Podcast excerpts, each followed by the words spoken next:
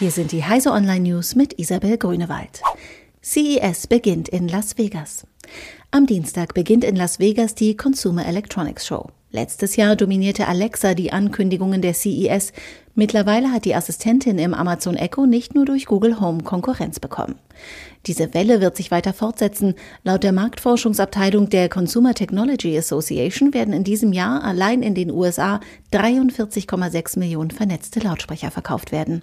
Bose und Bayer Dynamic bauen Bluetooth-Kopfhörer mit Alexa-Anbindung und Whirlpool werkelt an Alexa-Mikrowellen.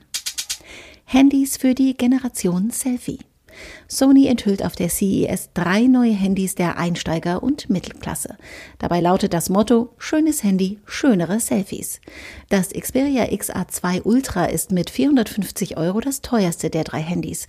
Das Display misst 6 Zoll bei Full HD Auflösung Ungewöhnlich sind die zwei Dualkameras an der Vorderseite, nämlich eine 16-Megapixel-Kamera mit optischem Bildstabilisator und eine 8-Megapixel-Kamera mit Weitwinkelobjektiv.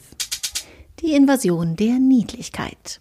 Niedliche kleine Roboter sollen als digitale Assistenten die Wohnungen bevölkern. Auf der CES werden gleich eine ganze Reihe neuer Modelle vorgestellt. Sie sollen vor allem Emotionen wecken. Der Pariser Hersteller Blue Frog Robotics stellt auf der CES zum Beispiel Buddy vor. Der 57 cm große Roboter mit Displaygesicht spielt Musik ab, liest den Wetterbericht vor, gibt Rezeptvorschläge, erinnert an Termine und stellt den Wecker. Mit Kindern spielt er Verstecken oder ähnliches. Das autonome Spielmobil kommt. Das auf der CES frisch vorgestellte Elektro-SUV Biden Concept fühlt sich nach Zukunft an. Es fährt nicht nur elektrisch, sondern künftig auch vollautonom. Es soll den Fahrer nicht nur am Gesicht erkennen, sondern auch nach und nach seine Vorlieben lernen. Und dort, wo sonst das Armaturenbrett sitzt, steckt ein riesiger Bildschirm, der unter anderem die Fitnesswerte des Fahrers anzeigt oder seine Termine, Filme und die Musikplaylist.